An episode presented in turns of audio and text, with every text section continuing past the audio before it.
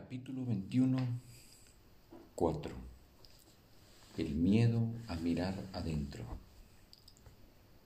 El Espíritu Santo jamás te enseñará que eres un pecador. Corregirá tus errores, pero eso no es algo que le pueda causar temor a nadie.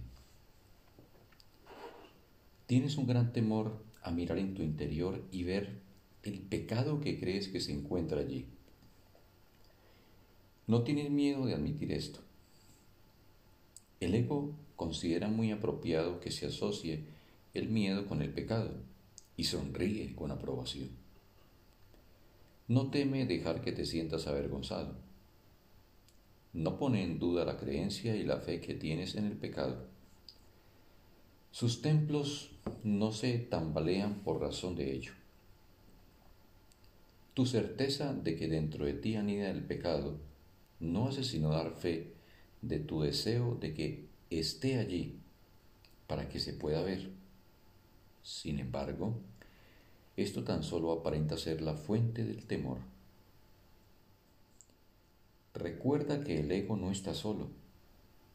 Su dominio está circunscrito y teme a su enemigo, desconocido a quien ni siquiera puede ver te pide imperiosamente que no mires dentro de ti, pues si lo haces tus ojos se posarán sobre el pecado y Dios te cegará.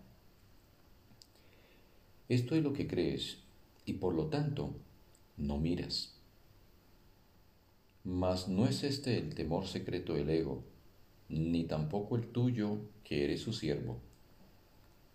El ego vociferando destempladamente y demasiado menudo, profiere a gritos que lo es pues bajo ese constante griterío y esas declaraciones disparatadas, el ego no tiene ninguna certeza de que lo sea.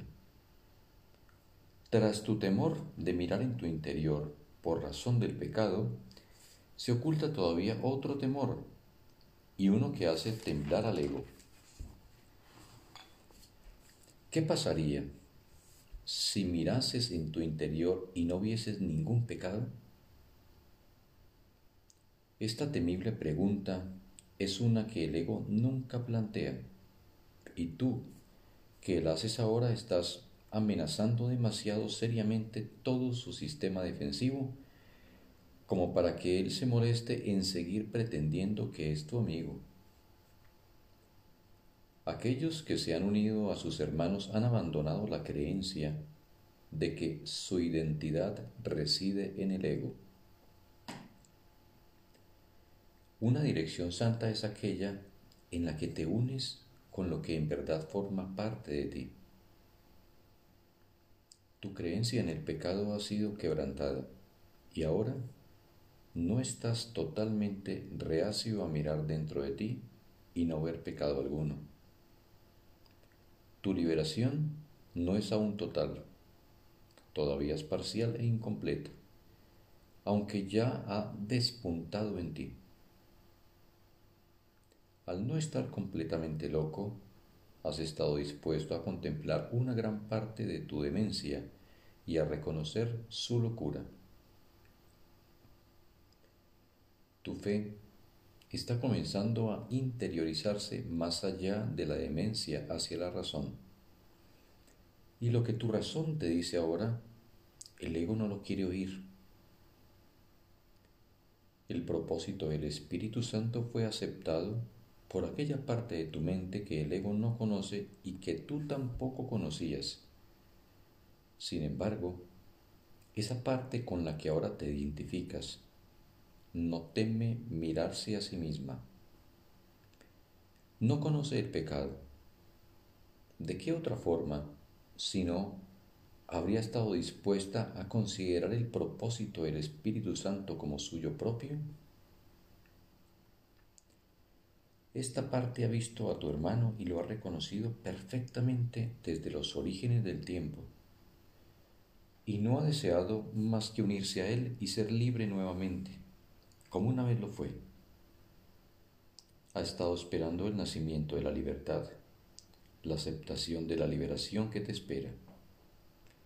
Y ahora reconoces que no fue el ego el que se unió al propósito del Espíritu Santo y por lo tanto, que tuvo que hacer y por lo tanto que tuvo que haber sido otra cosa.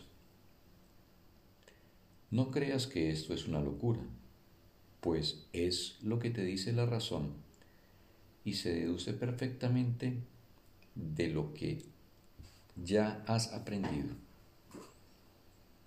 En las enseñanzas del Espíritu Santo no hay inconsistencias. Este es el razonamiento de los cuerdos. Has percibido la locura del ego y no te ha dado miedo porque elegiste no compartirla, pero aún te engaña a veces. No obstante, en tus momentos más lúcidos, sus desvaríos no producen ningún terror en tu corazón pues te has dado cuenta de que no quieres los regalos que el ego te quitaría de rabia por tu presuntuoso deseo de querer mirar adentro. Todavía quedan unas cuantas baratijas que parecen titilar y llamarte la atención. No obstante, ya no venderías el cielo por ellas y ahora el ego tiene miedo.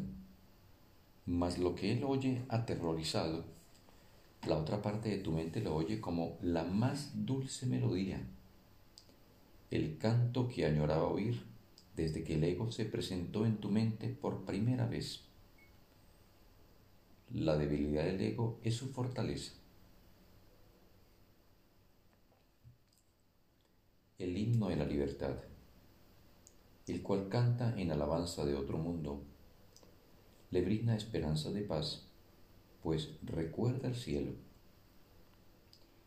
Y ve ahora que el cielo por fin ha descendido a la tierra, de donde el dominio del ego lo había mantenido alejado por tanto tiempo. El cielo ha llegado porque encontró un hogar en tu relación en la tierra y la tierra no puede retener por más tiempo lo que se le ha dado al cielo como suyo propio. Contempla amorosamente a tu hermano y recuerda que la debilidad del ego se pone de manifiesto ante vuestra vista. Lo que el ego pretendía mantener separado se ha encontrado y se ha unido, y ahora contempla al ego sin temor criatura inocente de todo pecado, sigue el camino de la certeza jubilosamente. No dejes que la demente insistencia del miedo de que la certeza reside en la duda te detenga. Eso no tiene sentido. ¿Qué importa cuán imperiosamente se proclame? Lo que es insensato no cobra sentido porque se repita o se aclame. El camino de la paz está libre y despejado. Síguelo felizmente y no pongas en duda lo que no puede sino ser cierto. Fin del texto. Un bendito día para todos.